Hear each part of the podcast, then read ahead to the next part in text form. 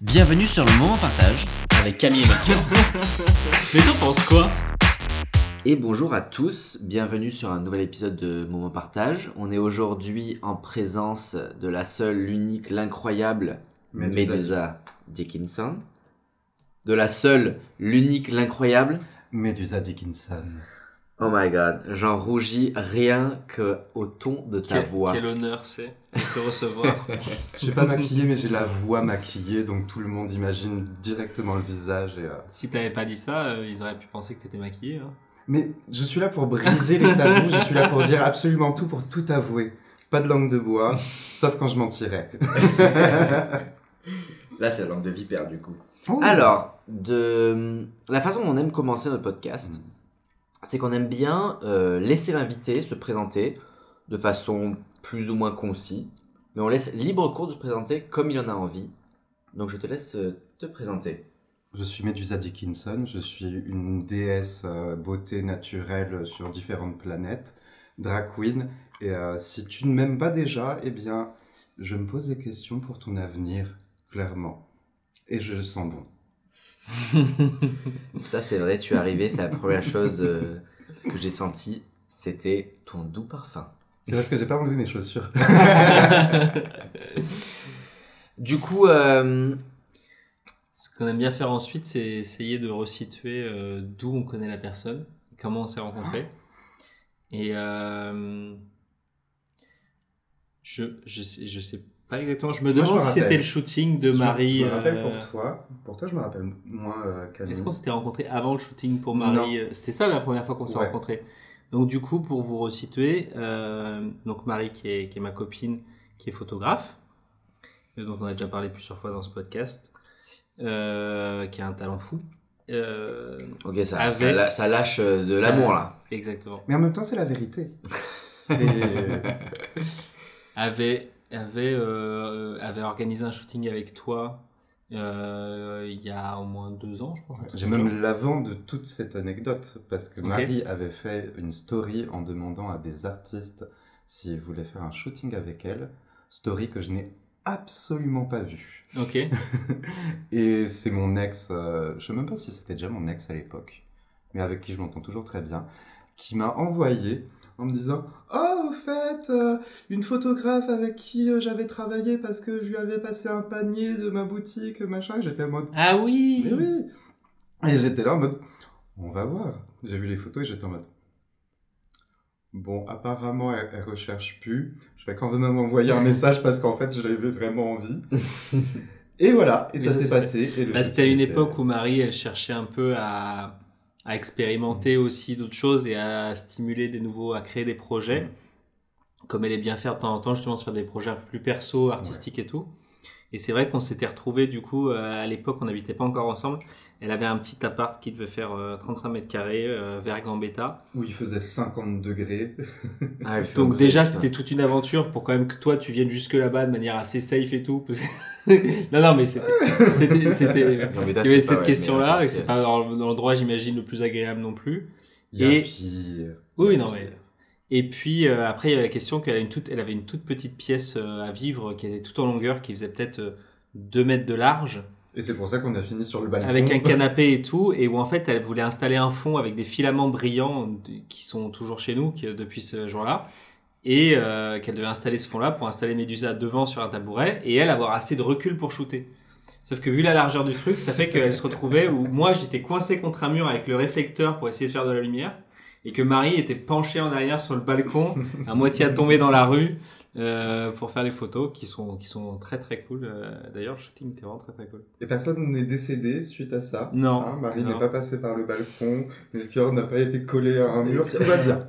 Et, et par contre, moi, ce qui m'avait, je pense, le plus marqué ce jour-là, c'était que du coup, tu t'étais maquillé euh, sur place justement pour éviter d'être Ouais. euh, embêté sur le chemin.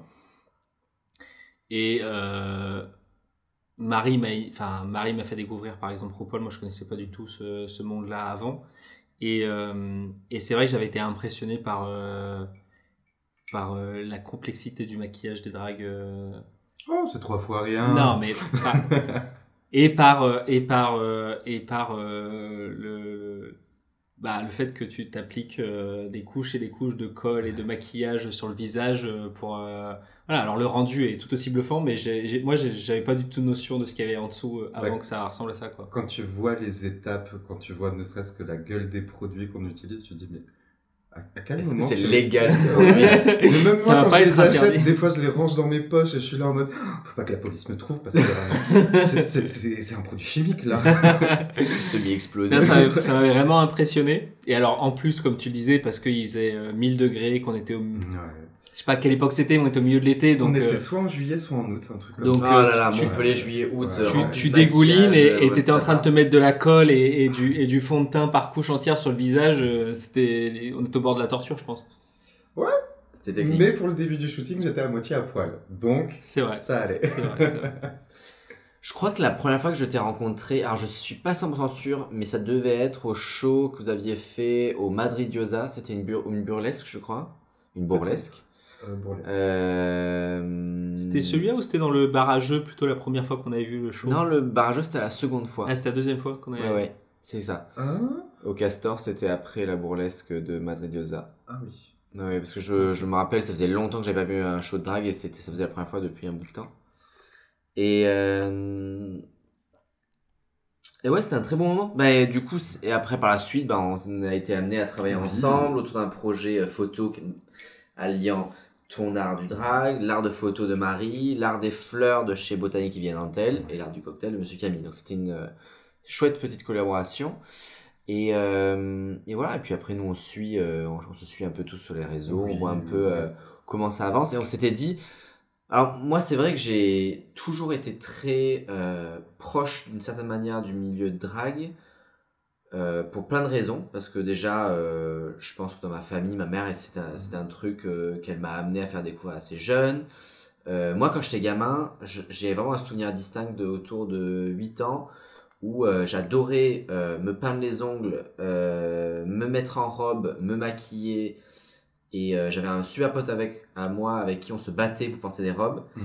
Il s'avère qu'aujourd'hui, lui, il est drague. Ça, c'est quand il t'étais fait, en quand Australie. Lui, il est drague et il fait des shows de malade, de contorsionniste plus drague, plus tout ça en Australie. Euh, moi, je suis pas du drague et je pense que, et c'est un truc que je me suis toujours dit, que si euh, drague n'était pas autant affilié euh, au milieu queer ou homo, Mhm. potentiellement, ça aurait été un truc que j'aurais pu faire s'il y Mhm. avait des exemples, ben, peut-être qu'il y en a, mais en tout cas, j'en connais pas, de drague hétéro. Ouais. Mais c'est vrai que du coup, moi, c'était un truc qui me fascinait parce que j'adorais euh, le côté make-up, j'adorais le côté où tu t'habilles. Enfin, déjà, euh, moi, je- moi je, je m'amuse sur TikTok, je fais plein de vidéos un peu à la con, Mhm. où je, je m'habille souvent avec des robes, etc. Mais plus dans le côté euh, fun pour casser un peu les genres. Mais je pense que c'est aussi un petit peu une expression de, de tout ça, quoi. Puis après, il y a eu aussi ton Et- prof de violoncelle pendant super longtemps. Quoi, J'avais un prof de violoncelle qui était. Alors lui, il était- il appelait ça transformiste. Qui était Mais aussi bon, un peu dans les parages parce qu'on était, était drag, quand même, euh, même s'il y avait une différence d'âge assez importante, on était quand même pote avec lui. Ouais, j'étais avec pour- lui, j'avais vu un de ses shows, puis j'avais fait aussi un festival qui s'appelle le Fringe Fe- Festival à Adélaïde, où il y a beaucoup, beaucoup, beaucoup justement de drague et de ça, j'avais vu mon pote en faire. Donc c'est un milieu que j'ai toujours adoré euh, circuler autour. Euh, voilà, donc ça avait du sens, je trouve, que, que tu viennes aujourd'hui sur ce podcast, et, et merci d'être venu. Mais j'aimerais dire que c'est un plaisir, mais. euh, mais oui, c'est un plaisir. Alors nous sommes là bien sûr euh, avec un petit cocktail euh, pour, pour désaltérer nos gorges. Alors, il est aujourd'hui maintenant coutume euh, de Après tirer des questions dans le chapeau, le chapeau magique, rempli de questions. Je te laisserai choisir la question qui te plaît le plus et la lire à vote. Et si tu veux y répondre, si tu veux pas, tu peux passer à une autre. Il n'y a pas d'obligation Nous allons podcast. prendre ce magnifique papier sur lequel est écrit. Donc les questions, soit c'est nous qui les avons écrites, soit sinon elles sont signées, c'est-à-dire que c'est un précédent invité qui l'a qui l'a fait. On te demandera d'ailleurs à la fin de ce podcast de me faire des petites euh, questions. Est-ce que quand tu fais de la merde, tu préfères que les gens qui t'aiment te le disent ou non? C'est de Yann. Euh, alors, clairement, oui. Moi, c'est, j'ai jamais aucun problème à ce qu'on me dise que je fais de la merde ou même à dire aux gens qu'ils font de la merde. Des gens que j'aime et même les gens que j'aime pas forcément. Mais parce que moi, j'ai un principe dans la vie, en fait, c'est que déjà, tu as la règle des 15 secondes. c'est très con, mais euh, si tu vois quelqu'un où il y a un truc qui va pas, je sais pas, une crotte de nez, un machin, ceci, et que c'est réglable en 15 secondes, je lui dis parce que je pars du principe, en fait, c'est de la bienveillance de dire aux gens, t'as as un petit truc qui, qui va pas.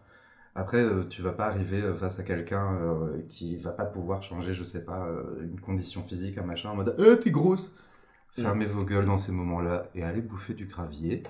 Euh, mais dire quand des trucs vont pas, quand les gens font des choses pas forcément bien, ben c'est pas forcément mauvais. Après, il y a la façon de le dire, il y a la façon de l'exprimer, il y a l'intention qui est derrière Mm. aussi. Euh, je vais pas dire euh, directement à la personne, bah là ce que tu fais, je pense, c'est de la grosse daube. Arrête. Mm. Non, tu peux dire à une personne, bah, souvent avec euh, une amie qui fait du travail avec, avec moi, on n'a aucune gêne à s'autocritiquer euh, l'une l'autre et on est en mode, bah, cette partie j'ai adoré, par contre le moment où tu fais ça, je trouve ça aucune valeur, je trouve que vraiment c'est bof. Et en fait, ça nous permet de nous améliorer aussi. Ouais, dans le sens Et- pour avancer, Ah oui, pour oui, se développer. Mais en fait, euh, la critique, quand, quand c'est une critique positive, quand c'est une critique qui est apportée avec bienveillance, elle est faite pour ramener les gens à quelque chose de, de mieux. Et en plus, là, sur le papier, il y a les gens qui t'aiment. Euh, et bah oui, moi, si je préfère clairement que les gens qui m'aiment me disent que les choses vont pas. Quand c'est quelqu'un que ce je serait connais- plutôt quand, si, si c'est constructif ou pas, en fait. Hmm, Pas forcément, parce qu'il y a des moments où en fait, euh, ben, tu peux aussi te prendre une grosse claque dans la vie parce que tu fais des choses mal depuis super longtemps et qu'on te dise, ben, en fait, ça c'est pas bien. Et c'est tout le principe justement de déconstruction que j'essaye de mettre en place euh, dans ma vie à moi au travers de mes shows. Où, bah, par exemple, euh, tu peux avoir un comportement qui pendant des années euh, n'a jamais été remis en question. Et puis quelqu'un un jour euh, vient te dire, euh, bah en fait, touche pas les, les gens sans leur consentement, ça, là tu fais de la merde. Mm. Clairement, ce n'est pas bien. Et bah oui, en fait, c'est positif, euh, même à ces moments-là, de dire aux gens qui font de la merde.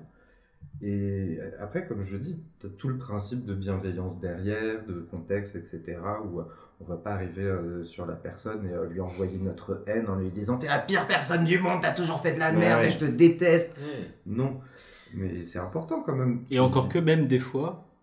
Oh, des Alors, fois je le fais, mais. Non, non, mais, non, mais dans- si tu te mets dans la, dans la position de la personne qui le reçoit, pas de celle qui le donne, tu vois. Mhm. En fin de compte, des fois, il y a des gens qui t'auront fait des critiques qui étaient gratuites et pas bienveillantes. Ah oui Eux, ça leur aura rien apporté du Ah tout oui, parce oui. que ça aurait été gratuit ce qu'ils ont fait. Mais par contre, toi, autant il y avait un peu de vérité là-dedans et ça, Et puis, ça t'aura te- apporté quelque chose quand même. Des fois, en fin de compte, tu sais, tu prends aussi des coups de pied au cul, des fois, euh, de personnes qui voulaient rien t'apporter, qui voulaient juste t'insulter. Et en fait, il y avait quelque chose d'in- d'intéressant. Puis même ça, je suis content de ces critiques et même de ces diarrhées verbales de haine dans certains moments parce que je me dis, bah en fait, je sais ce que pense la personne à ce Mm. moment-là. Même si c'est pas 100% vrai, même si c'est euh, peut-être quelque chose qu'elle a dit euh, de façon euh, totalement volontairement méchante, bah je sais. Et est-ce que je le prends en compte? Est-ce que je l'accepte? Les trois quarts du temps, si c'est une personne qui me déteste, qui veut juste mon mal, je l'entends d'une oreille, je le sais, puis je le prends, je le jette et je me dis, Oui, C'est ça pas- me permet c'est pas aussi d'aller cette personne. Ouais. euh, Et, ça me permet de me dire à la fin de la journée, je sais ce que je pense de cette personne. C'est du négatif euh, malsain. Bah, j'en veux pas dans ma vie actuellement. Je veux pas cette personne sûrement dans ma vie là tout de suite. Donc non.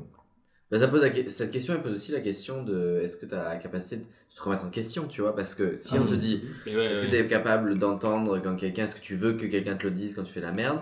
C'est-à-dire, est-ce que tu es capable aussi de l'entendre, mais après euh, d'en faire quelque chose, tu vois, de te remettre en question, de dire.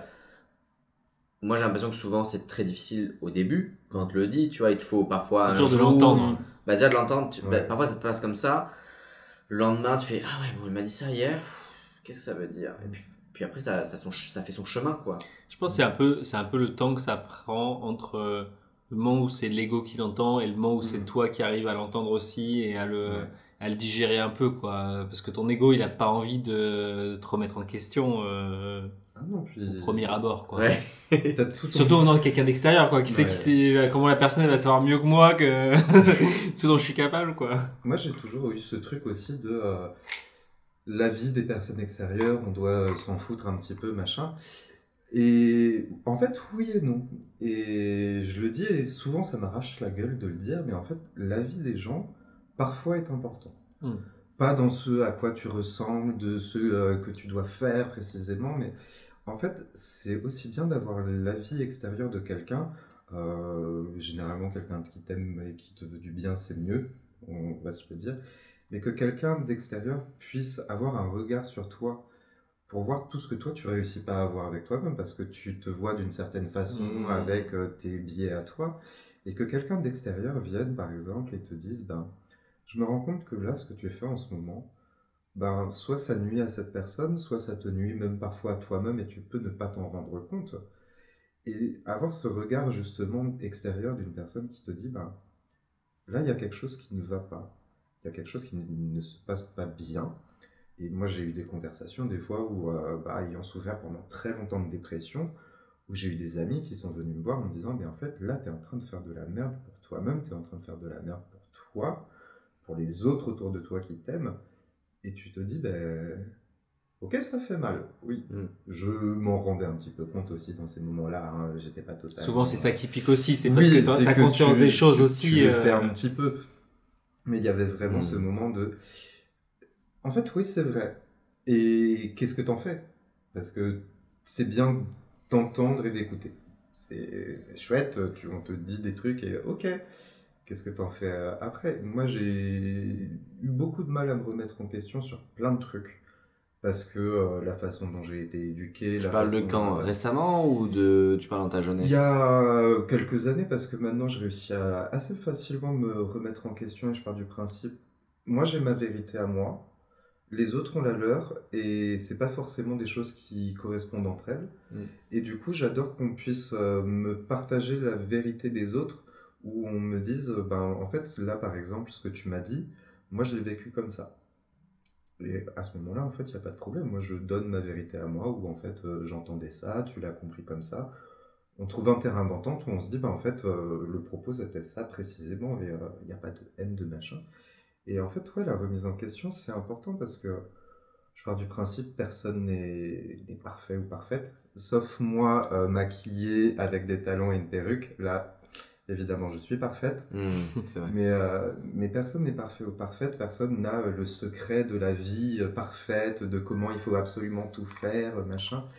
Et en fait, juste bah, pouvoir avoir cette façon de se dire que je sais pas tout, j'ai pas toute la vérité, je sais pas ce qui se passe dans la vie des autres non plus, et juste se dire bah je suis à ma petite place à moi et je sais pas tout Mm. et Ça de garder une certaine humilité par Ouais, rapport ouais, aux ouais. choses. Bah, c'est super important, je pense, ouais, ne serait-ce que de se dire, bah, il y a ce que toi tu vois du monde, Mais oui, mais c'est pas forcément, il y a le monde encore après, où une personne, euh, par exemple toi qui es assis à côté de moi Camille, tu peux avoir ta vision du monde à toi qui est la tienne, et il y a des points où on va être parfaitement d'accord sur nos visions du monde, et des points où on est parfaitement en désaccord, Mm. tout simplement parce qu'on n'a pas la même vie, on n'a pas le même vécu, on n'a pas eu les mêmes centres d'intérêt, Mm. etc. Et ça veut pas dire que tes expériences à toi euh, invalident les miennes ou quoi que ce soit, c'est juste que on a nos petits mondes à nous, et en fait c'est ça qui est chouette on aussi. se c'est retrouve que- sur certains points, oui. on se retrouve Oui, sur certaines conversations. C'est, vraiment le truc euh, qui, moi, m'a toujours euh, halluciné en politique. Alors, en France, tu le vois un peu, mais tu vois encore plus dans des pays comme les États-Unis où, euh, à partir du moment que, où tu es républicain ou plutôt démocrate, bon, pour les États-Unis, Mm. tu es parqué là-dedans. Et tu Mm. peux plus en sortir. Et tu es censé te détester les uns entre les autres. Mm. Alors qu'en réalité, ben en fait, c'est pas parce que tu es d'accord là-dessus et lui d'accord là-dessus que t'es pas d'accord sur d'autres sujets sur lesquels tu es en accord euh, avec Ah oui, l'autre oui. partie, tu vois. Et ben on le voit aussi un petit peu en France, tu vois, que tu sois de gauche ou de droite, c'est pas parce que tu es de gauche que tu as toutes les pensées euh, du parti de gauche qui t'intéressent. Peut-être qu'il y a des partis un peu C'est plus. un euh, gros problème dans pas mal de pays parce qu'il y a. En fait, c'est un manque de bon sens, quoi. Un Mhm. manque de discernement à ce moment-là parce que tu. Mais- tu cherches plus à avoir raison Mm. que à faire ce qui est, ce qui est la bonne chose à faire. Quoi. Mm. Et, euh, mais ouais, c'est clair. Et par rapport à ce que tu disais tout à l'heure, moi je, je suis pas tout à fait d'accord justement. euh, tu disais, je pense que c'est important aussi quand c'est quelqu'un qui t'aime qui te le dit. Moi, moi je ça pense que. du bien, c'est plus ça que j'entends. Ouais, mais moi je pense que c'est c'est plus difficile quand c'est enfin c'est pas plus difficile à recevoir mais c'est plus difficile que quelqu'un qui t'aime te le dise parce que elle a des ornières cette personne-là justement parce qu'elle t'aime en général. Tu vois ce que je veux dire? Nous quand on a Mm. monté la marque avec Ami, quand on quand on a eu le moment pendant en fait des fois tu demandes l'avis à on demandait l'avis à nos proches Mm. Et on avait certaines personnes qui étaient là, ouais, ouais, c'est c'est bien et tout. Mm. Et t'es là, mais je, je m'en fous, moi, c'est bien. En fait, ce que je veux, c'est une critique constructive, tu Ouais. vois, je veux un truc Mm. objectif, Mm. euh, sensé et, et qui va venir me faire avancer. Si tu me dis juste euh, tout est bien, tu vois, qui, qui est agréable aussi à, à, à voir des fois parce que ça fait du bien, Ouais. tu vois, de juste être qu'on ne vienne pas te déranger, tu vois.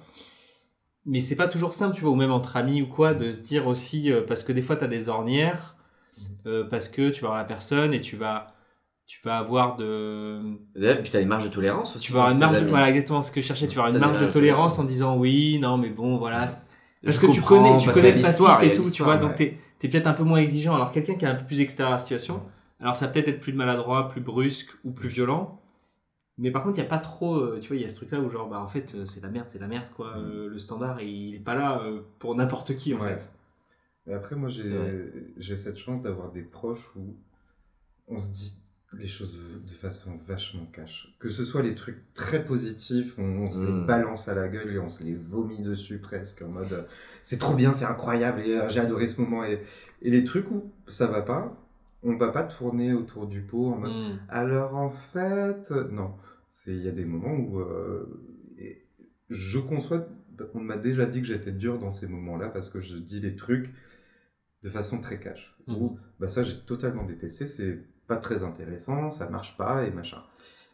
Mais ce que je fais, euh, parce que une fois je me suis engueulé avec une pote comme ça où euh, elle avait monté tout un projet que moi je trouvais absolument bancal. Si tu m'écoutes, j'avais raison et maintenant tu t'en rends compte. Voilà, et j'ai souvent raison dans ces moments-là. Mais je lui a- j'avais pas pris de pensette parce que c'était l'une de mes meilleures potes et que euh, on m'était habitué à ça. Mais en effet, c'est un projet auquel elle tenait énormément au point où elle n'avait pas forcément envie d'être mise en question Mmh. à 100% là-dessus. Ouais. Et j'avais été super cash euh, là-dessus Ouais. en lui disant, bah, en fait, ça, ça marche pas, ça, c'est pas viable, ça, c'est machin, ça, c'est ceci. Et on s'est pris la tête, et euh, comme je l'ai dit, elle, s'est rendue compte que j'avais raison, mais elle m'a quand même dit, bah, il faut que tu fasses attention à ce moment-là, à la façon dont tu l'exprimes. Mm. Et maintenant, je, en effet, bah, quand j'ai une critique à faire, je demande à la personne si elle veut un conseil personnel de comment moi je ferais.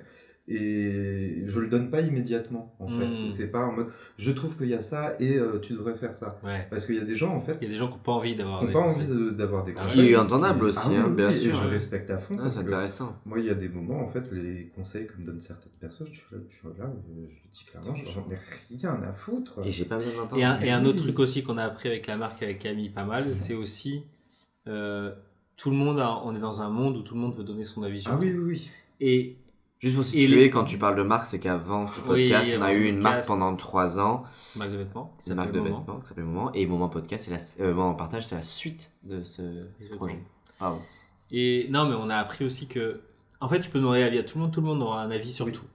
Mais peu de gens sont prêts à entendre que leur avis, il... toi, et t'en as pas besoin. Mhm.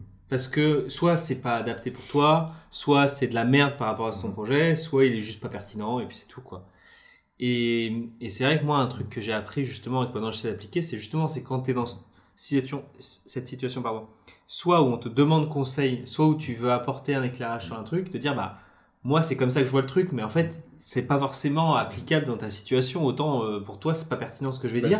Et moi ça me dérange pas que tu me dises que c'est de la merde ce que je dis. Moi ça n'a pas d'impact sur moi parce que je te donne un conseil. Autant ça s'applique pas. Et justement il faut que tu arrives à faire le discernement entre ça me parle, peut-être je le prends en compte, ça me parle pas, je l'oublie tout de suite. Nous on a des gens qui nous ont donné des conseils où ça a changé plein de choses pour nous et c'était hyper bien. Et on a des gens qui nous ont dit des trucs, je saurais même pas te les reciter parce qu'en fait c'était pas pertinent pour nous. Et je pense que dans la deuxième catégorie, il y avait plus de gens avec qui je suis vraiment proche, euh, humainement, euh, que ce soit dans la famille ou dans les amis, tu vois. Parce que euh, je pense que c'est- des fois c'était un peu moins pertinent, quoi. C'est comme ce que je te disais, en fait, chacun a sa propre réalité. Et il y a des moments, en fait, où quand les gens me donnent des conseils que moi je juge inutiles parce qu'en fait, ils sont absolument pas adaptés à ma situation et que j'en j'en ai rien à faire de ton conseil. Souvent, je les regarde et je fais prends ton conseil, clairement, prends-le et essaye de voir ce qui résonne dans ce conseil pour toi. Mm.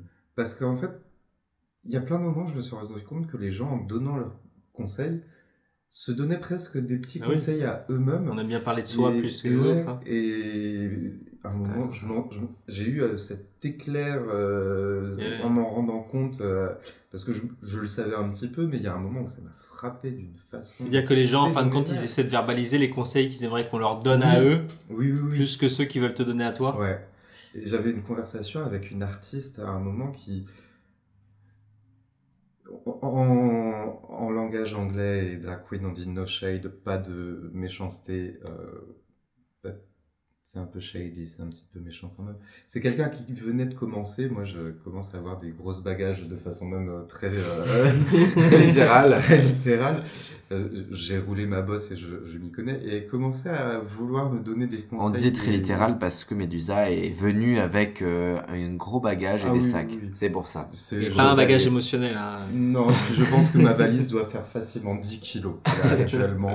Et, euh, Mais ouais, elle, elle- elle venait me donner des conseils, des machins, des ceci, de trucs que moi je, je savais déjà, que j'ai déjà testé pour savoir que ça m'allait pas. Et du coup, j'étais là à attendre parce qu'en fait, elle était passionnée dans son truc. Et à la fin, je la regarde et je fais Je te rends absolument tout ce que tu viens de me donner parce que moi, je n'en ai aucune utilité quelconque. Et réécoute-le un petit peu à tête reposée, tout ce que Mm. tu viens de me dire, mais de te dire à toi-même. Et offre-toi ce moment à toi. Mm. Et elle était là en mode Ah bah ouais. Parce qu'en fait, c'est des trucs qu'elle avait conscientisé, mais elle avait mis une barrière, je Mm. ne sais pas pour quelle raison, et ça m'intéresse pas parce que c'est pas ma vie à moi et que ça lui appartient et libre à elle, clairement. Et puis je l'ai recroisée quelques temps plus tard, mais avec euh, une évolution euh, incroyable. Elle était là en mode Bah en fait, j'ai suivi tes conseils. En Du coup, tes conseils. Tes conseils à toi, ma grande. C'est littéralement, moi, je t'ai rien conseillé du tout. Je t'ai juste. euh, Ouais, bah, t'as- t'as t'as permis de faire le miroir à un moment donné. c'est ce que j'allais dire, c'est que je pense que ce qui se cache aussi derrière cette question, c'est ça aussi, c'est Mm. qu'en fin de compte, des fois, plus que quelqu'un qui te dit tu fais de la merde, Mm. t'as quelqu'un, t'as besoin de quelqu'un qui te renvoie en fait euh, l'image de ce que tu dégages aussi, parce qu'en fin de compte, on- en général, on sait assez facilement ce qui est bon pour nous-mêmes. ouais. C'est juste qu'on n'a pas tout le temps la facilité, soit d'en prendre conscience, soit d'avoir un déclic pour vraiment le, le faire euh, Ouais. réellement et le, et le transposer en action, quoi, parce que euh, souvent c'est inconfortable, quoi, Ouais. euh, de se mettre face à nous et Puis- face à nos, nos flemmardises ou. Puis un truc bête, hein, mais euh, les gens qui donnent des critiques positives comme négatives, hein, au moment où vous en recevez également, acceptez-les. Mm. Hmm. Parce que ça, c'est les gens qui ont cette facilité à donner un avis, Mhm. une critique, ont beaucoup plus de difficultés à le recevoir. Et, et en fait, ben, l'un comme l'autre, euh, c'est pas forcément négatif. Hmm. Et avoir, au lieu d'une critique, une conversation où euh, on écoute aussi euh, les arguments de la personne, euh, où on peut lui dire bah, ça c'est de la merde. Et la personne qui te répond bah, moi je trouve pas parce que je fais ça, ça, ça, ça, avec mes moyens, avec ceci, avec cela. Et aussi tu réévalues Hmm, à ce hmm, moment-là en te disant bah, en effet, mon point de vue à moi avec ce que je savais, peut-être que c'était pas dans mon standard de machin, de ceci. Et maintenant que j'ai un petit peu plus un contexte, bah, je comprends mieux et j'ai plus le background, comme on dit. Mm. Et du coup, tu trouves pas ça forcément nul. Et en fait, avoir des, des conversations avec les gens. Bah, ça, c'est un autre truc qu'on essaie de nous de, de faire avec Camille à travers ce podcast. Mm. C'est que on partage tous les deux ce. On aime bien avoir des discussions, même des fois un peu, on va dire, virulentes autour d'un sujet, ou même des fois, on- il y en a un de nous deux qui va pouvoir jouer un peu l'avocat du diable, dans le Mm. sens où on va pas forcément partager les arguments qu'on va dire, mais on va essayer de justement de mener la réflexion Mm. à bout. Et on, on- on trouve que des fois, euh, on est dans un monde où les gens, ils, ils vont pas vouloir ça, mais ils vont plus être dans un combat de conviction où il faut convaincre l'autre que, comme tu dis, comme tu l'exprimes toi, ta vérité, c'est celle-là qui doit prévaloir, Mais- plus que d'essayer dans une discussion de dire ah ouais putain, c'est fou que t'aies vu les trucs comme ça, parce que moi pas du tout, et, et d'être dans un truc plus de curiosité et de stimulation où en fin de compte les deux visions vont s'enrichir plutôt que d'essayer d'écraser celle de l'autre parce que toi tu vois pas les trucs, et Ouais. tu comprends pas comment comment la- l'autre personne. Alors en fonction des sujets, c'est plus ou moins simple à faire, hein, parce que des fois il y a de l'affect qui est en jeu. Ah oui, oui. Mais moi, je suis toujours parti du principe que la réflexion a plus d'importance que la conviction. Hmm. Où la conviction, c'est quelque chose qu'on va te dire, qu'on va presque parfois te marteler en te disant ceci est une vérité. Hmm. Et en fait, tout le principe de la réflexion, c'est de pouvoir se dire, ben, là, ce qu'on m'a dit, est-ce que c'est vrai? Hmm. Est-ce que c'est une vérité euh, absolue? Et généralement, nous, il n'y a rien qui est une vérité absolue à 100%, et, euh, parce qu'en fait, il y a la façon dont ça t'a été dit, il y a la façon dont ça a été vécu par la personne qui te l'a dit, ou la façon dont on lui a dit également. Donc, en fait, juste- L'interprétation, elle a tellement de lieux à évoluer.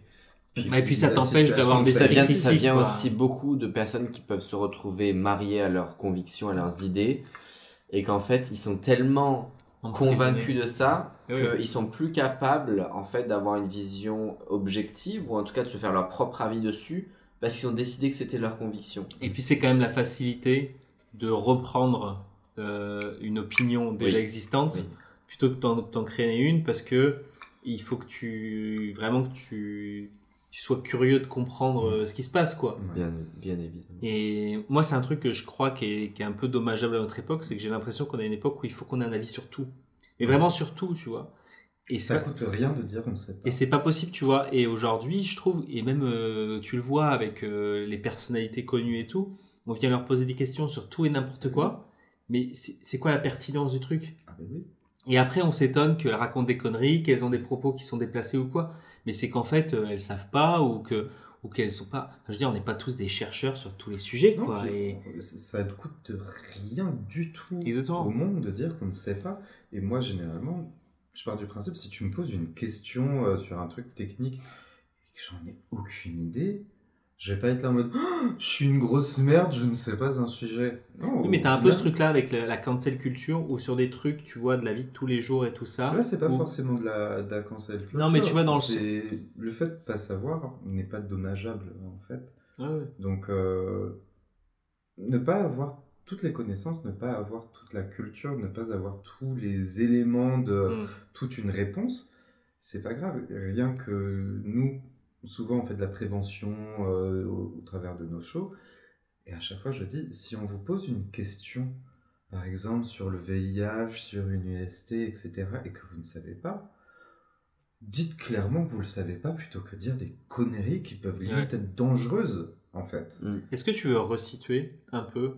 Ah bah, Non mais du que- coup, non mais du coup, euh, euh, le drag, euh, les associations et tout ça. Pourquoi est-ce que tu dis qu'aujourd'hui ça t'arrive de, de faire de, la prévention justement Dans quel contexte ça arrive pour euh, Là, les en ce moment, nous, on a eu le, le en fait, c'est tout un événement au travers de la France où les drags se réunissent dans les grandes villes pour faire des maraudes et récupérer de, de l'argent dans les rues, pour faire des événements où l'intégralité des recettes euh, de, ces événements, de cette maraude, etc., est reversée aussi d'action.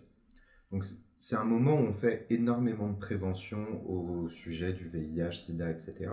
Et c'est quand même quelque chose qu'on fait assez euh, régulièrement de la prévention à travers de nos shows parce que on a un public queer, euh, que du coup forcément dans l'imaginaire collectif, c'est le public qui est le plus contaminé par le VIH. Sachez que c'est faux et que la balance a totalement changé. Maintenant, c'est les personnes hétérosexuelles qui sont le plus contaminées et contaminantes. Mm.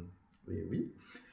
Et Parce que coup, justement ils prennent pas en compte ces aspects de prévention et tout ça. Exactement. Parce que la prévention se fait tellement plus dans un milieu, on Et- va dire, plus queer et LGBT que. Et moi, j'ai l'habitude de, de faire de la prévention. J'ai été militant à Aide, j'ai fait énormément de quiz euh, durant les, les shows que je fais. Donc, même les réponses maintenant de, de ces quiz, j'ai plus besoin de regarder ma fiche ni même la question, je sais déjà ce que je vais te dire.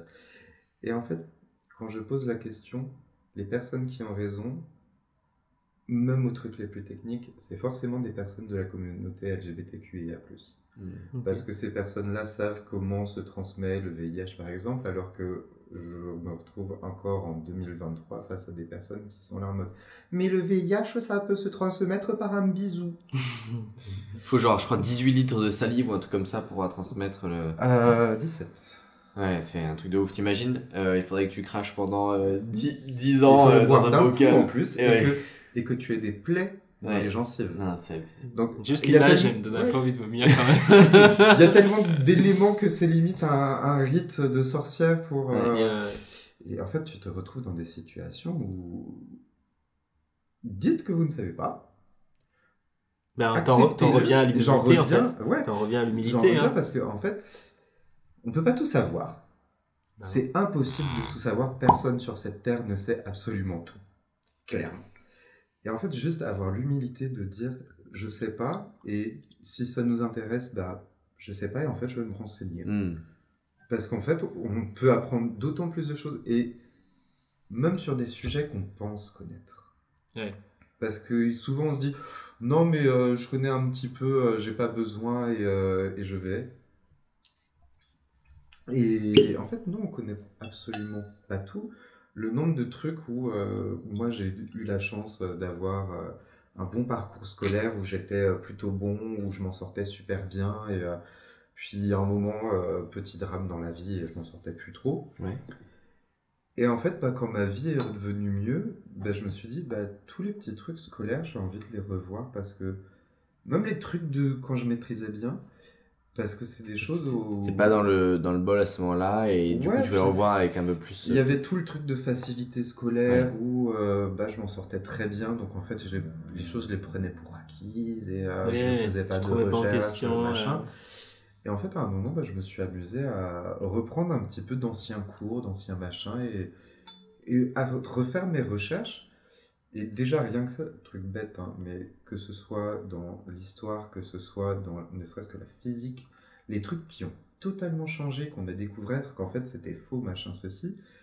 Et en fait, moi, ça me permet de me dire, bah, même les trucs qu'on apprend qui sont décrétés comme une vérité Dans vraie, 10 ans, euh, absolue, dans 10 ans, ils ont tellement C'est changé. pas figé. Exactement. Et en fait, nos réalités aussi changent. Et c'est pour ça que mettre à jour ces trucs et se dire, bah, j'ai pas raison sur tout. Et même le moment où j'avais raison, peut-être que ce que moment demain, a ça plus. tellement changé que maintenant, si je redisais la même chose, j'aurais. On en revient à un truc que Camille il a dit tout à l'heure, c'est que c'est qu'il y a trop de gens qui sont encore mariés à leurs idées Ouais. et que en fait, euh, en fait, euh, ça sert à rien parce ça que peut être un sacrifice pour eux de lâcher leur idée. Oui, alors mais qu'ils sont même peut-être plus en accord. pour moi avec. c'est une preuve de stagnation si t'es marié à tes idées parce que ça veut dire que t'es es arrivé à un stade où Mm. t'as découvert la vérité et maintenant c'est fini, tu vois. Bah, y a- y a plus- vérité, ta vérité en plus.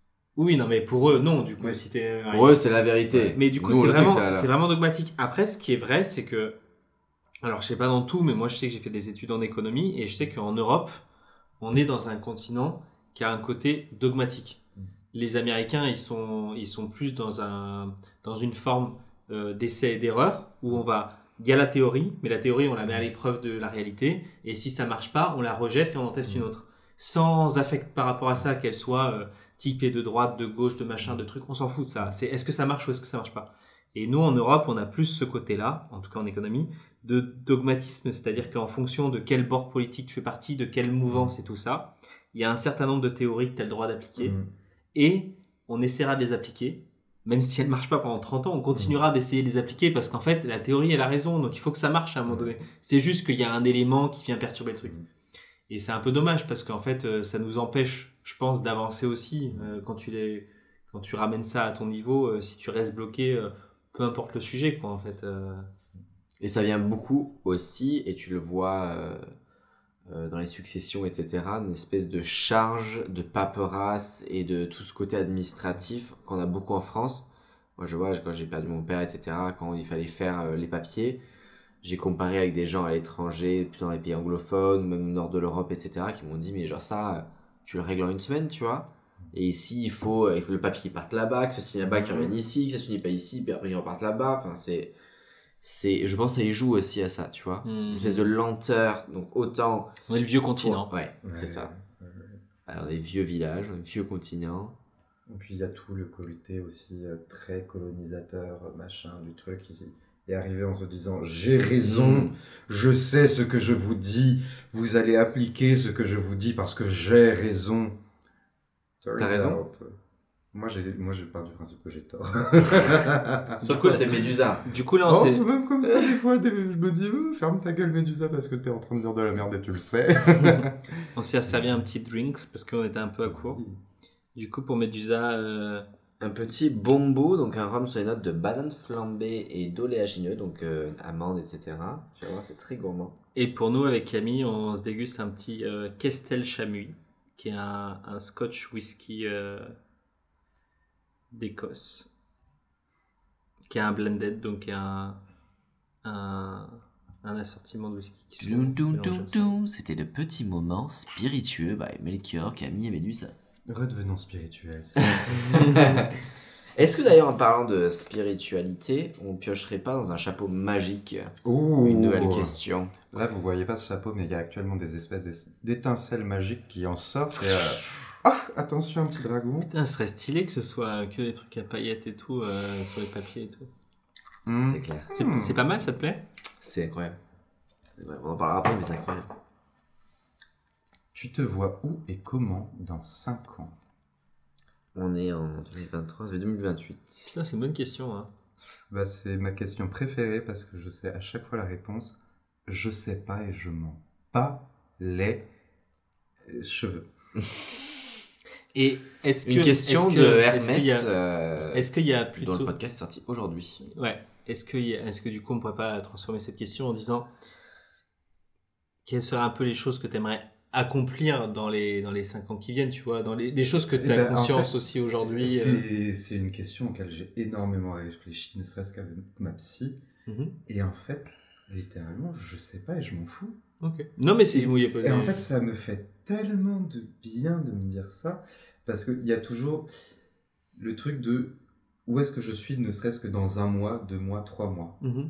Dans ces moments-là, j'aime bien m'organiser, me dire, je gère ces trucs, je règle tranquillement, parce qu'en effet, c'est un futur quand même assez proche. Les trucs au-delà d'un an, je t'avoue, en fait, ça va plus me stresser parce que je veux me dire, il faut que je fasse ci, il faut que je fasse ça, que ça, ça doit se mettre en place, ça, ça doit se mettre comme ci. Et en fait, moi, j'ai, je pars du principe que c'est quand même un privilège et un luxe de vie de ne pas avoir à m'inquiéter pour dans cinq ans Mhm. où je me dis, ben, je vais aller où je vais aller. C'est- un choix aussi dans le sens où tu où tu te laisses aussi porter par les Ouais. choses qui se, pro- qui se profilent à- et qui se présentent à toi. Moi, je le disais plutôt dans le sens où, euh, où des fois, tu peux avoir des... des Il y a plein de gens qui ont des aspirations assez précises à un truc, mais qui peuvent être plus de l'ordre, on va dire, du rêve ou du souhait. Mm. Et, euh, et des fois, quand tu te l'ancres un peu plus en se disant, euh, justement, dans les quelques années à venir, en quoi j'essaie de réaliser ça ou ça, ça te permet justement d'aller plus, Mm. plus concrètement vers ce, vers ce but-là. Tu vois, moi, c'était plutôt dans ce sens-là, Ouais. du coup, la deuxième question. Mais en fait, ça va reprendre une conversation qu'on a eue euh, avant même que le, le micro ne soit allumé. Mais en fait, je me suis rendu compte que à projeter, je prenais moins de plaisir. Hmm. Parce qu'en fait, tu es directement dans il faut que je fasse ça, il faut que je conscientise comment je vais aller vers cette direction, comment je vais faire en sorte que. Et en fait, je prends plus le même plaisir. Hmm. Tout simplement parce que moi, je fais quand même quelque chose de très créatif, artistique, etc. Et en fait, ce qui est beau dans ces moments-là, pour moi, c'est toute la liberté que je peux y mettre. Où je vais pas me poser la question de comment je vais faire pour que ça, ce soit précisément comme ci et comme ça. Non. Je me mets devant mon miroir, je sors mes pinceaux, mes tenues, et je suis là en mode, aujourd'hui, on crée. Et aujourd'hui, on crée aujourd'hui. Ça aura un impact sur demain, ça n'a pas d'impact sur hier, mais ça, ce sera, euh, qui sera créé aura puisé ses racines dans hier, et ce sera déjà mon petit, euh, ma petite marge de créativité. Et en fait, bah, c'est à ce moment-là que je prends du plaisir. Et moi, je pars du principe, j'ai pas envie de mener des projets où j'y prends pas de plaisir. Mais je peux prendre du plaisir aujourd'hui, là, maintenant, tout de suite, dans un projet, et si ça se trouve, ben, dans 5 ans, comme dans la question le demande, si ça se trouve, dans 5 ans, en fait, ce, ce sera plus moi, ce sera plus, ça me correspondra plus. Et c'est comme bah, juste la question avant, en fait. C'est vu que j'adore pouvoir me remettre en question aussi. Ben, si ça se trouve, mes réalités auront changé, en Mm. effet. Et là où je tire mon plaisir aura changé. Et en fait, je préfère prendre les choses là où je peux, Mhm. avec mes petits bras, avec euh, mon petit bagage sur le dos, et me dire, je sais pas où je vais, mais j'y vais. Mm. Et on en parlait tout à l'heure, euh, je me balade deux heures euh, par jour chaque matin avec ma voisine. Et ma voisine, au départ, très control freak, ou euh, comment on va à ce point-là, machin, ceci. Et moi, à chaque fois, je suis genre en mode, tu sais où elle va cette rue? Non. Ben, on va le découvrir. Mm. On va le découvrir et si ça se trouve, c'est nullissime. Et c'est une rue qui est naze et c'est moche. Mais je saurais. Ouais. Et tant que j'ai pas pris cette rue, je le sais pas. Après, après euh, avoir, euh, avoir des, des, des endroits vers lesquels tu veux aller, ça veut pas dire que tu peux pas changer d'avis entre temps. Ah oui Tu vois, une, une- une- Oui, et dans le sens, ça, dans le sens que je, moi, ce que je disais, c'est que des fois, ça peut être vachement large. Au final, les envies, les aspirations qu'on a, ça peut être se promener que- deux heures par jour. je Ça veut pas dire où tu vas. Hmm, C'est pour ça que je te dis, autant sur un voire trois mois, Ouais, je sais vers où je veux aller. Sans avoir de but précis défini. Ok, ok. sur ouais. un truc des de directions cinq un peu. euh, sur un truc de 5 ans, ça m'intéresse pas de le savoir. ouais. Mais même Je moi, ça m'intéresse pas Je- où tu me dis est-ce que tu as envie de te voir dans 5 ans où t'en es? Non. Je pense que ça peut C'est- être aussi en lien avec ton métier, Ouais. en lien avec tes aspirations. C'est-à-dire que si par exemple euh, tu es euh, dans un certain boulot avec un objectif à vouloir aller quelque part, peut-être dans ce cas-là c'est plus euh, commun d'avoir une projection sur 5, 10, 15 ans, j'en sais rien, tu vois, mais sur un métier c'est aussi lié à des métiers plus artistiques, j'ai l'impression. Enfin, pas des métiers, des, à des activités plus artistiques, j'ai l'impression. D'être que- quoi D'être plus euh, laissé libre cours à. à- D'être moins, d'être moins concerné par euh, un futur plus lointain. Hmm. Ouais, parce que déjà, on a. Je crois que je suis d'accord. On n'a pas le truc, on va dire, bureaucratique de euh, on monte l'échelon à tel moment de cette façon. Parce qu'en fait, bah, dans l'art, et je m'en rends compte, moi j'ai la chance, euh, mes trucs euh, marchent généralement bien. Il y a des trucs qui marchent moins bien, il y en a d'autres qui marchent très bien. Et en fait, ben, j'ai pas envie de me baser que sur ça, j'ai envie de me baser plutôt sur c'est quoi la réalité qui va arriver. Mmh. Et si quelque chose marche pas, c'est pas grave. Si quelque chose marche bien, bah tant mieux. Et j'ai pas envie de me dire, je veux aller là précisément parce que imagine ça se casse la gueule. Imagine, tu changeras, tu changeras Ouais, les mais choses. imagine tu mets tout ton cœur, tous tes espoirs, tous tes machins. Ça arrive tous les jours. Hein. Ah oui, et c'est pour ça que moi je préfère me dire, bah en fait, je vais là où je vais, sans grands espoirs, sans grandes attentes. Et si ça passe bien, c'est trop cool. Si ça se passe pas, bah en fait, je serais reparti comme je suis venu en me disant, Hmm. j'y vais et peut-être que ce sera chouette. Ok. Donc toi, ce serait plutôt euh, de se dire que si t'as pas d'attente, tu seras moins déçu que si t'en as et que ouais. et que au final Et- ça ça Et en fait, ça matche pas. même pour moi, pour euh, tout ce qui est charge mentale, pression, etc., bah, je me dis, ben, on va à notre rythme. On y va tranquille. Et, euh, et c'est une conversation que j'ai eu beaucoup avec ma mère aussi, au moment où euh, on parlait famille, etc. Parce que, surprise, je suis une drag queen et en plus je suis gay. Oh, que c'est surprenant. mais en termes de famille, etc., ma mère qui était là en mode, mais... euh, quelle est ton image de comment tu vas faire une famille, etc. Où elle me mettait absolument pas la pression. Et j'ai la chance d'avoir des parents qui sont vraiment très cool, qui ont bien pris mon coming out, qui ont toujours été vachement, vachement bien avec moi euh, sur ces sujets-là. Mais le sens de cette question, c'était que c'était inévitable que tu veuilles une famille, c'était ça? Non, c'était en fait, elle voulait savoir si moi je le voulais, comment je le ferais. En fait. Et du coup, ben, moi, c'est un moment où je me suis dit, ben, déjà, est-ce que je veux des enfants? Est-ce que je veux des enfants dans un monde qui est le nôtre actuellement? Euh, Sachant que ben, pour euh, un homme homosexuel, c'est pas aussi simple que d'avoir des enfants que pour euh, un couple hétérosexuel. Et en fait, ça m'a posé plein de questions où j'ai limite eu une montée d'angoisse et je me suis dit, ben en fait, j'en sais rien, je m'en fous. J'en sais rien, je m'en fous parce que déjà il faudrait que je trouve la personne avec qui je vais vivre ma vie ou pas forcément vivre ma vie intégrale mais Au moins, au un moins. petit euh, moment de vie. ouais. Puis est-ce que cette personne je vais l'aimer assez fort pour me dire ben viens on passe notre famille de deux personnes à plus et, euh, et on construit une forme d'avenir et, euh, et je me suis dit ben en fait ça c'est pas une question pour la Médusa d'aujourd'hui. Et je pense que ça revient aussi pas mal à ce que tu disais. Je pense que ça, c'est par contre. Je suis assez d'accord avec ça aussi. C'est que des fois, par contre, on essaie de se poser des questions qui sont pas d'actualité. Mhm. Et se questionner dessus, c'est jamais négatif. Tu vois, Mhm. tu peux te questionner sur tout et n'importe quoi. Mais par contre, des fois, tu te. T'essaies d'avoir une réponse alors qu'en fait c'est pas t'es pas au oui. moment où c'est pertinent d'avoir tu vois euh, Et, mais après, il y a plein de trucs dans la vie où l'extérieur, que ce soit les personnes, la société ou tout simplement la vie, font que des fois, tu es un peu obligé pour d'autres sujets, tu vois, de prendre, soit de faire un choix, soit de te poser la question Mm. à un moment donné où c'est pas forcément le plus pertinent, tu vois. Que ce soit même euh, si Mm. tu reviens à des trucs plus simples, mais genre les études ou des trucs comme ça, des fois tu dois, tu, tu t'es pas forcément à une période où t'es le plus pertinent, enfin un choix qui a autant d'impact Mm. sur ta vie, et pourtant c'est là qu'il faut que tu le fasses, quoi. Ou alors, euh, c'est- en tout cas, c'est la pression qu'on te met, quoi. Ouais. Après, comme je disais, moi j'ai la chance et le privilège. Dans le pire des cas, j'ai toujours des plans de secours euh, qui sont déjà sécurisés depuis euh, 37 siècles presque, Mm. où euh, je pourrais perdre énormément euh, tout dans ma vie et j'aurais toujours un point d'attache aussi. Et c'est pour Mm. ça que moi, ça me permet de me dire, je vais là où je vais. Parce que, souplesse ouais. un petit peu. Mais parce que aussi, et j'insiste énormément sur ce point, si je tombe, je sais aussi que je peux me rattraper assez facilement auprès de mes proches, auprès de ma famille, etc. Mm. Et c'est pour ça que je, je pourrais gravir très haut avec de grands espoirs et tomber très bas avec quand même un énorme coussin amortisseur.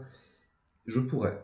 Clairement, c'est. je Un pourrais, plume doigt, euh, un plume doigt le coussin. non, parce que les plumes, euh, les oies, j'aime trop les animaux pour, euh, pour en faire des coussins.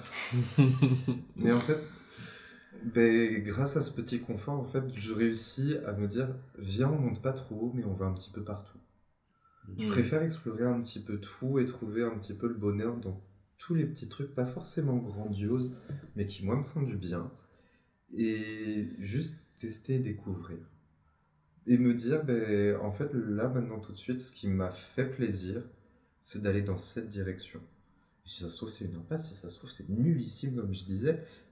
Mais je l'ai fait parce que ça m'a procuré du bonheur. Mm. Et ça va me demander moins d'efforts émotionnels de faire euh, demi-tour sur euh, une petite ruelle que de devoir euh, prendre 50 km à pied et euh, Mhm. revenir en arrière de façon métaphorique, en s'épuisant d'autant plus parce que tu y as mis tout ton cœur. Et dans ces moments, je me dis, bah, je vais aller là où je me sens bien. Ouais. Mais là où je me sens bien, c'est pas forcément là où je connais. Et ça aussi, c'est important. Parce que moi, j'ai toujours eu ce truc de bah, là où je vais vouloir aller, c'est quelque chose aussi où j'ai fait mon chemin de pensée, c'est quelque chose que je j'ai déjà prémédité, etc. Et en fait, moi, j'aime bien les surprises. J'aime Mm. bien les surprises de la vie. J'aime bien pouvoir me réveiller un matin et me dire aujourd'hui, j'ai prévu ça. Tout ce qui l'entoure, je sais pas.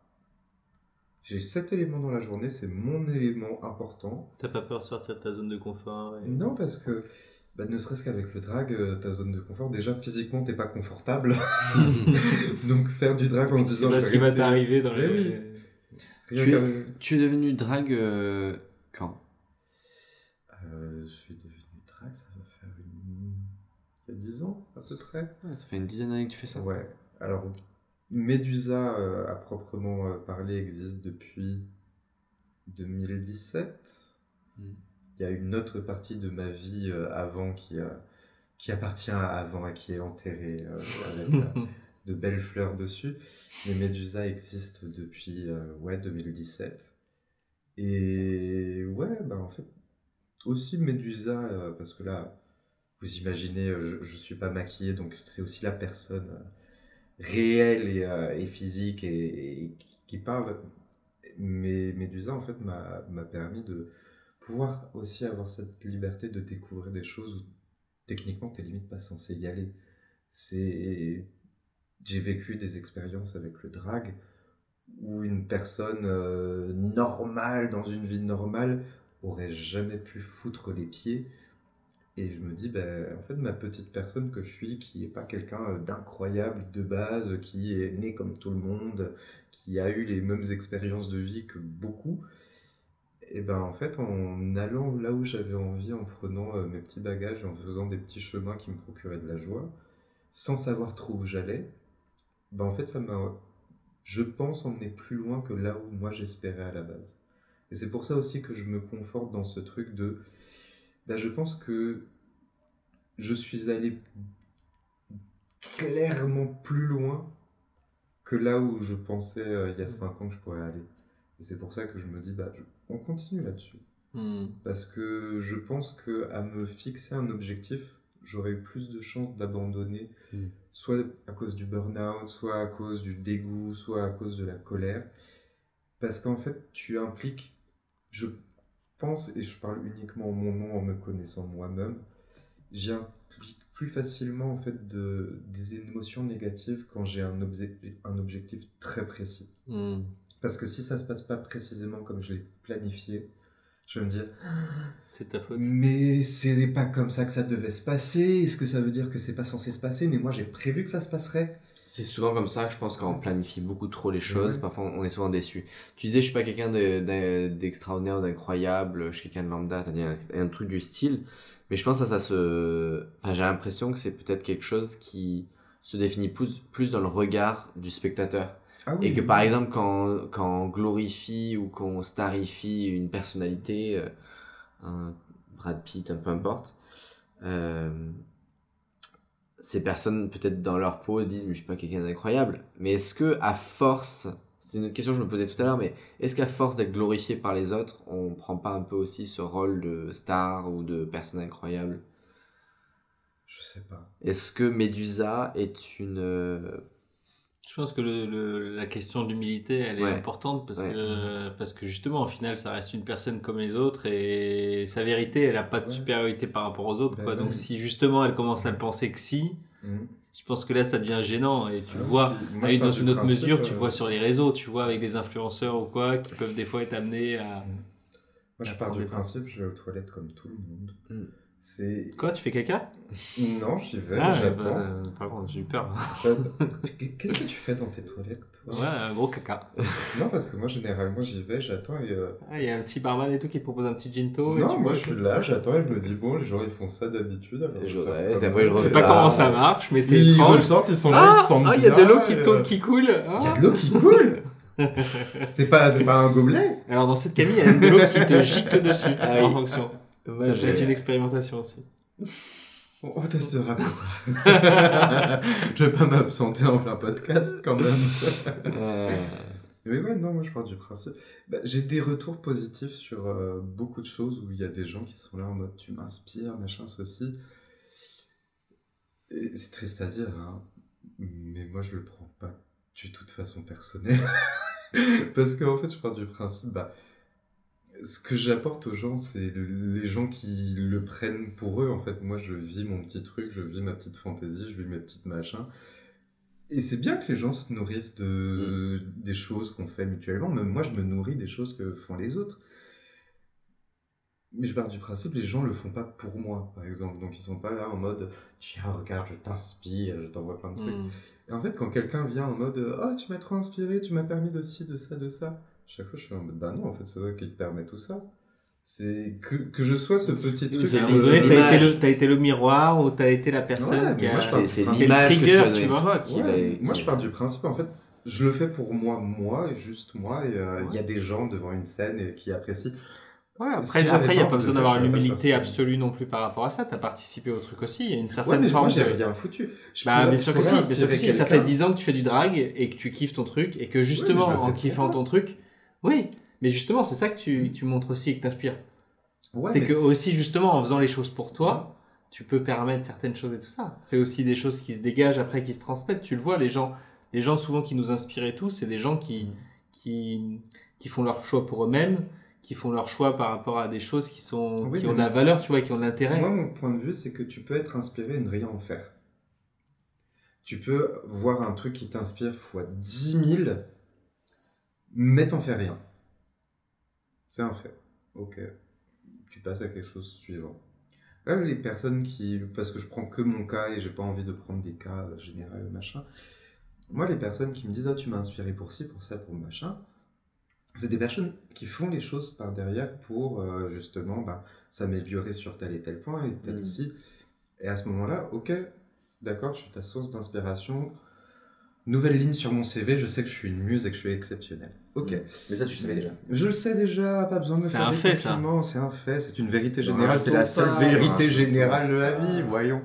Mais en fait, c'est c'est cool que je t'inspire. Ok, partons Mm. de ce constat-là. Mais moi, ce, qui, ce que je trouve plus cool, c'est ce que tu en as fait derrière, en fait. Et parce que la personne aurait pu être là en mode Oh, Tu m'inspires trop. Rien derrière, il n'y a rien qui est fait, il n'y a rien qui est. Bisous, ciao. Ouais. C'est déjà bien, c'est déjà positif Mm. et ça me fait plaisir euh, en soi parce que cool. Mm. Mais quand la personne derrière l'applique, bah là ça me fait d'autant plus plaisir. Mais en fait, c'est pas moi qui fais le travail. Hmm. C'est la personne qui le fait parce qu'elle s'est dit j'aime cet élément chez quelqu'un.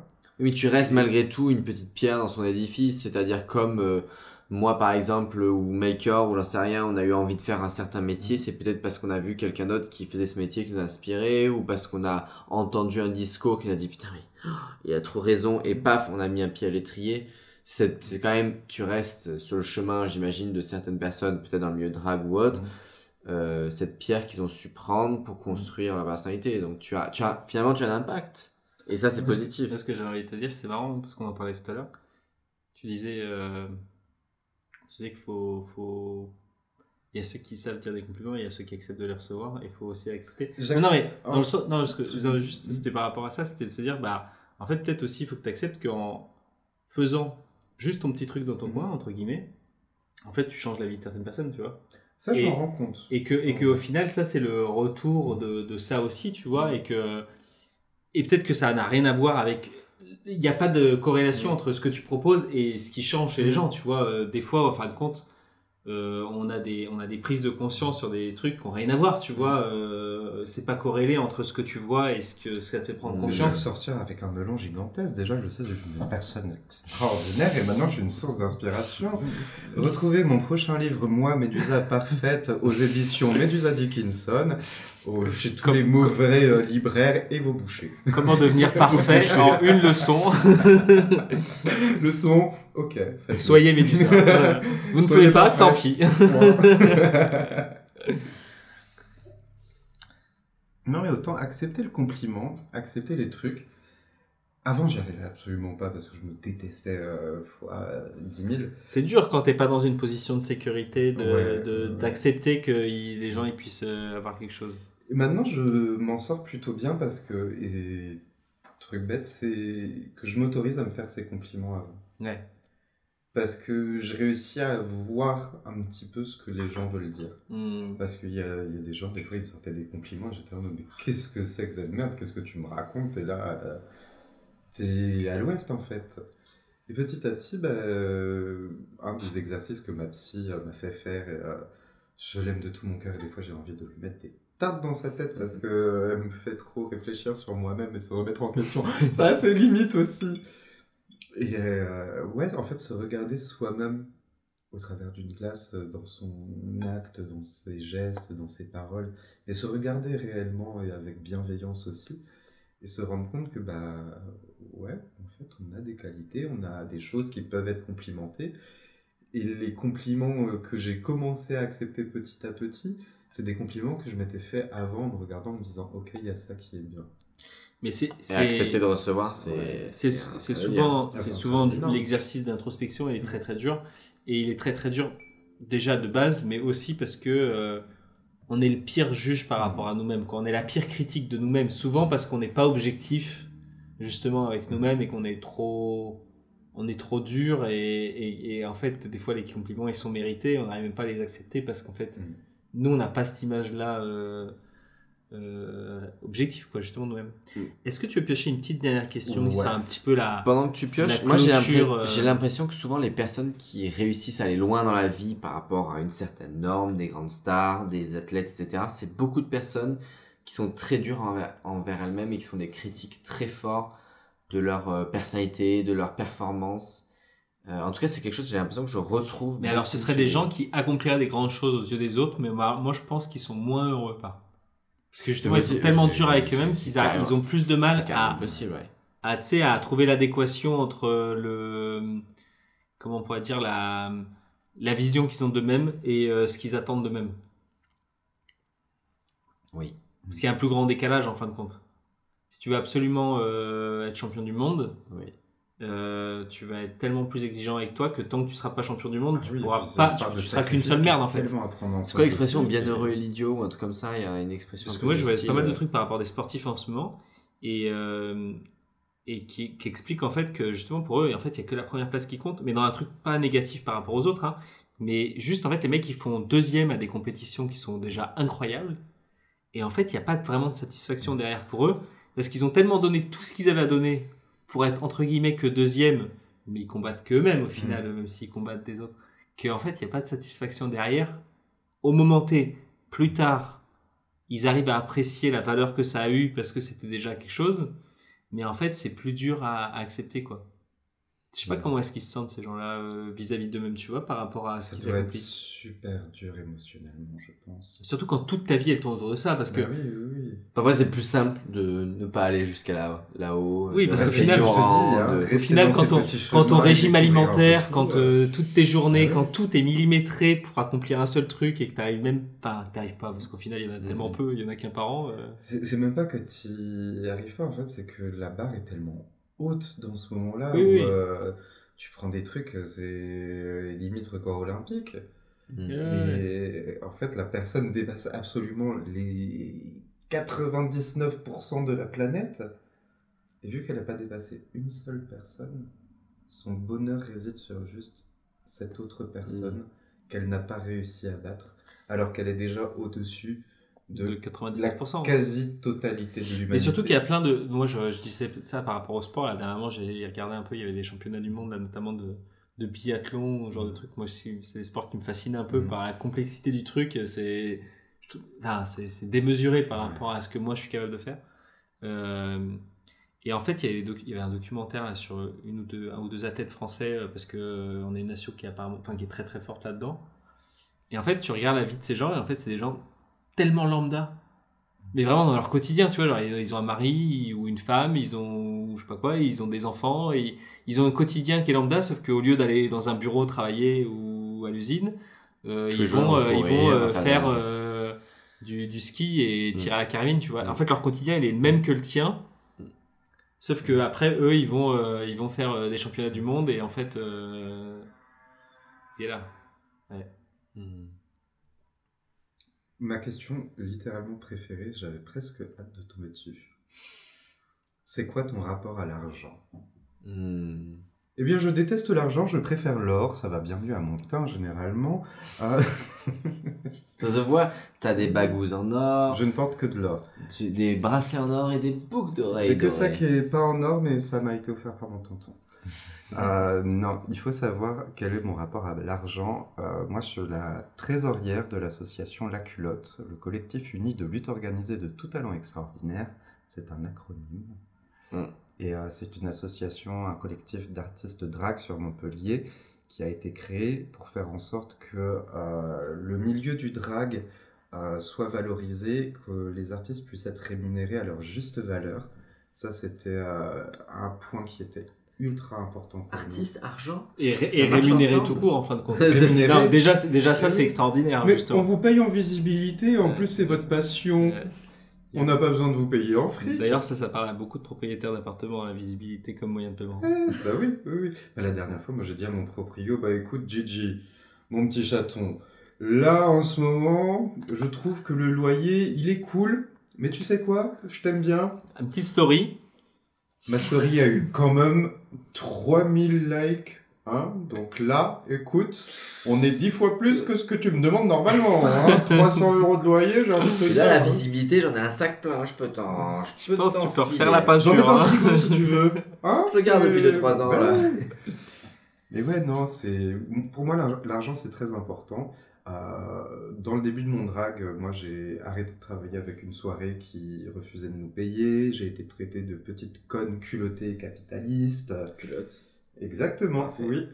Et, et bah vous savez quoi maintenant Moi je joue de ce rôle de la capitaliste en chef, tout simplement parce que je pars du principe que quand je me fais payer, généralement, nous on travaille beaucoup avec des structures qui ne sont pas des structures euh, LGBTQIAP+, c'est des structures, euh, des bars, euh, donc... Des euh, business, du coup. des business. Et nous, notre but, c'est de réussir, en fait, bah, on va dans des endroits où on se fait payer euh, pour euh, nos prestations artistiques.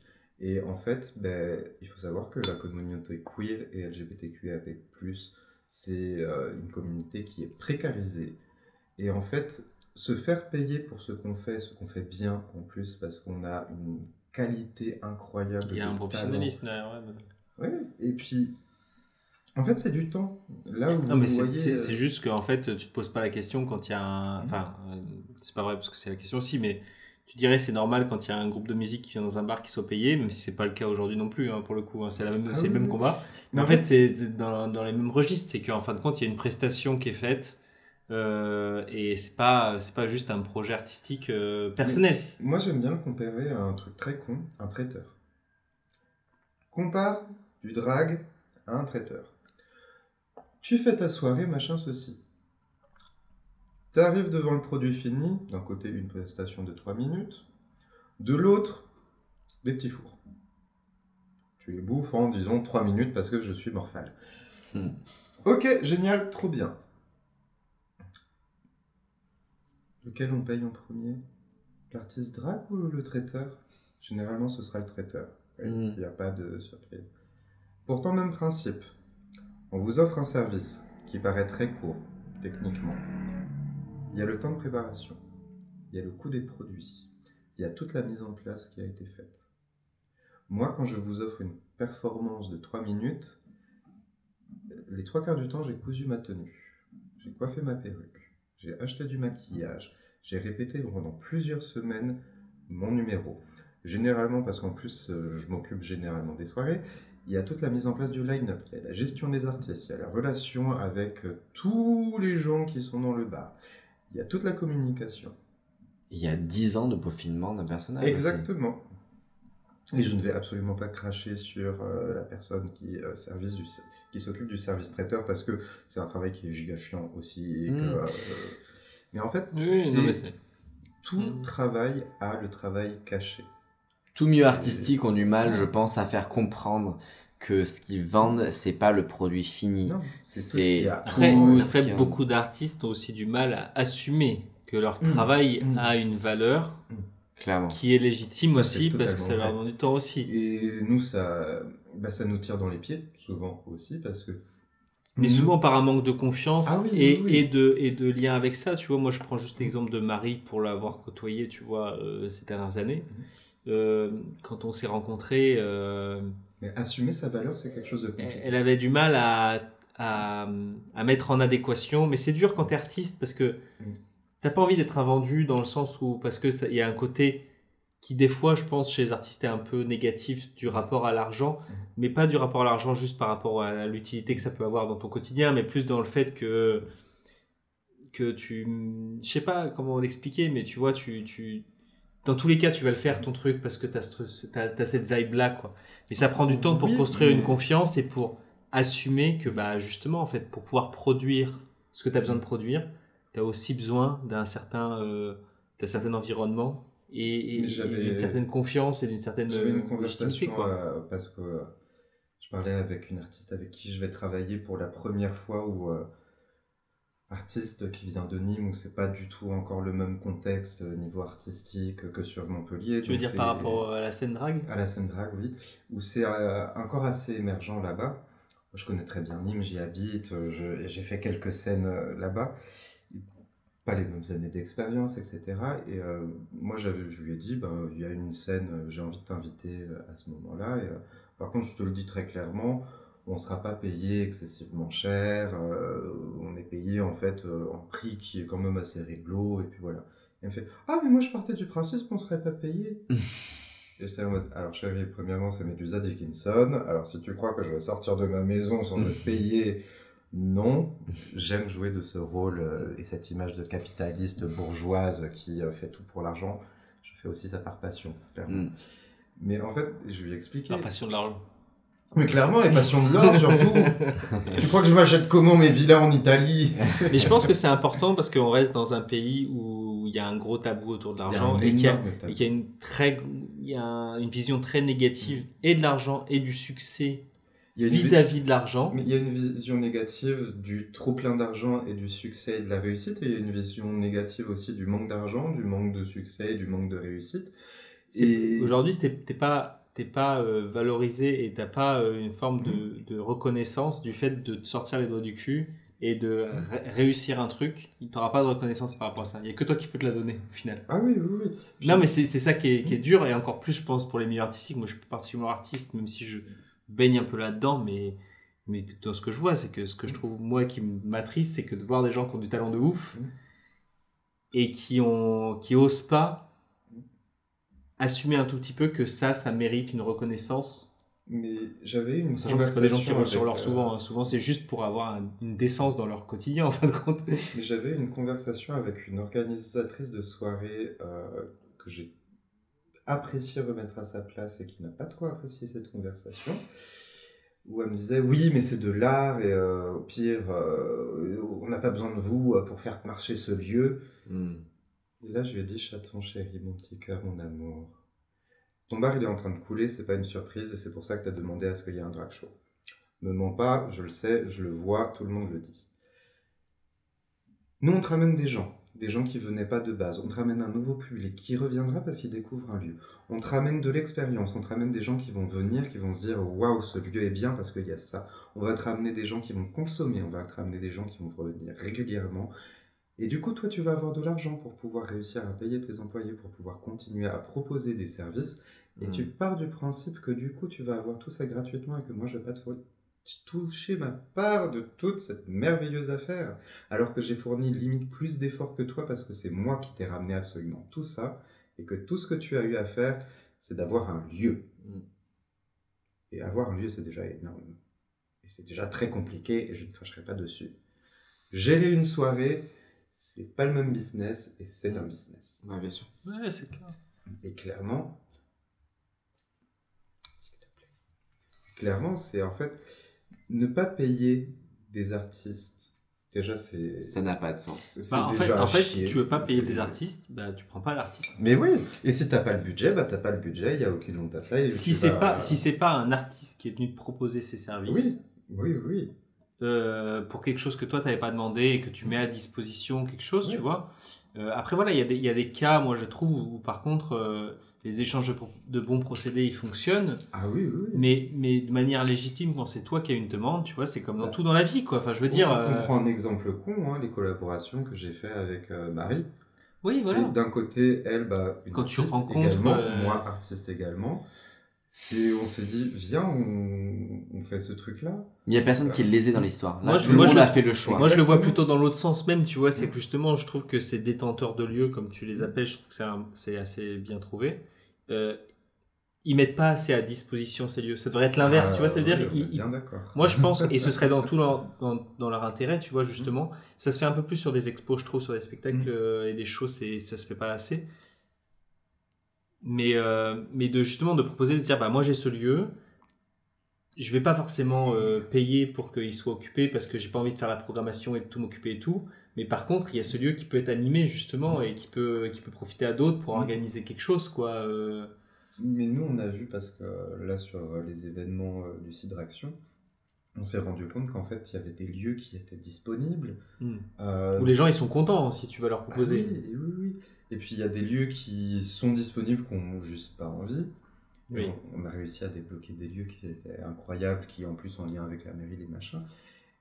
Et en fait, ben, juste le lieu en lui-même, ben, il coûte pas si cher que ça. Mm. Alors nous, on va pas payer les lieux parce que ça nous fait des énormes frais euh, généralement pour des petites structures. hein. Hmm. Parce que là, c'est des lieux de mairie, de machin, de ceci, où on a regardé- L'opéra, de... ça serait pas trop beau un show de drague à l'opéra là euh, Enfin, tu sais, dans les.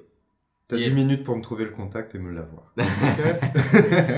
Bah, je pense qu'il se trouve en 10 minutes hein, avec euh, les gens qu'on connaît à Montpellier. Euh, De toute façon, euh, c'est simple. hein, euh, normalement, normalement, si tu fais les, les choses, tu es à entre 5 et 8 degrés de n'importe qui sur la planète Terre, ah, mais on s'est rendu compte que de c'était connaissance. assez facile en vrai. Donc, parce lo- que- donc logiquement, étant donné que... Oui, mais maintenant, on rentre dans une question de délai. Crois-moi que Ah le oui, délai, mais après il y a une question de délai et il y a une question de est-ce que c'est est -ce c'est envisageable Mm. par rapport à plein de consé- enfin plein de On a une amie, Marie de Chérie, qui a organisé Bah, un, c'est- c'est à elle un que je pensais. repas avec. euh, dans la mais dans la salle qui est au sous-sol euh, Non, qui a, l- qui a l'étage, Ah oui, qui l'étage. donne sur. euh, Et justement, bah, il y avait- il y avait du drag, il y avait euh, Django Django Moon, ouais, exactement. Je sais tout, je vois tout. C'était.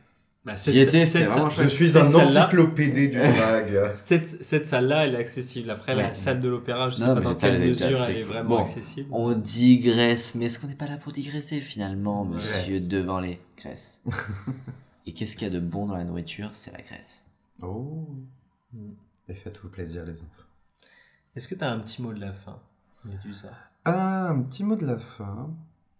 Je peux en avoir même euh, 150 000, techniquement. euh, Non, mais un pour ce podcast, et puis il t'en aura 149 980. troubadour. Merci. Allez, bonne soirée. C'était sur ce petit mot troubadour. Médusa, merci d'avoir partagé ce moment avec nous. Où est-ce qu'on peut te retrouver? Et ben, dans une troupe de troubadours. Exactement, dans mon château, euh, tranquillement, on se balade. Alors, c'est pas le roi, du coup, puisque t'es On peut te troubadour. retrouver sur Instagram, On peut me retrouver sur Instagram Medusa. à medusa.dickinson, D-I-C-K-I-N-S-O-N. Euh, si vous saviez pas déjà. euh, Après, si vous me suivez pas déjà, là, c'est votre problème. Hein, mais euh, je suis pas là pour vous juger. Euh, mais je le fais quand même parce qu'on m'a invité à venir. Euh, Est-ce que tu as une page Instagram ou autre à nous faire suivre? Comme euh, tu, tu parlais tout à l'heure de la culotte. moi, je ou vous invite à suivre et la culotte d'un côté, parce que c'est mon collectif avec lequel je travaille énormément, et également à suivre euh, Sidraction.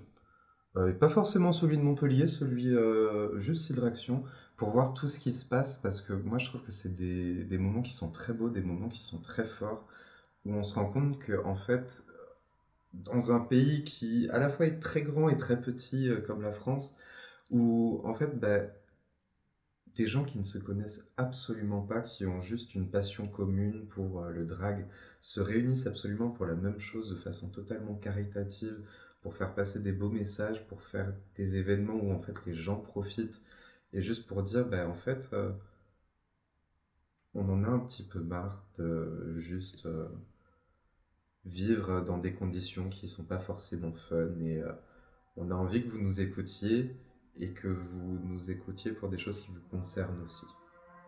Donc prenez soin de vous, aimez-vous les uns les autres, mettez des préservatifs et il n'y a pas que les préservatifs, et, et faites l'amour et envoyez de l'amour et euh, Et surtout, troubadour. Nous Troubadour. étions avec Medusa Dickinson, conseille La Culotte, ainsi que Sidraction. C'était Camille Et Melchior. Maker. Merci de nous suivre. N'hésitez pas à faire un petit tour sur nos pages Facebook et Instagram, momentpartage.podcast. Et merci d'avoir écouté jusque-là. Merci d'être resté jusqu'au bout. On vous fait des bisous et euh, partagez ce podcast euh, à tous vos amis. des Allez, bisous bisous. sur tes fesses uniquement si t'as envie. Bisous, bisous.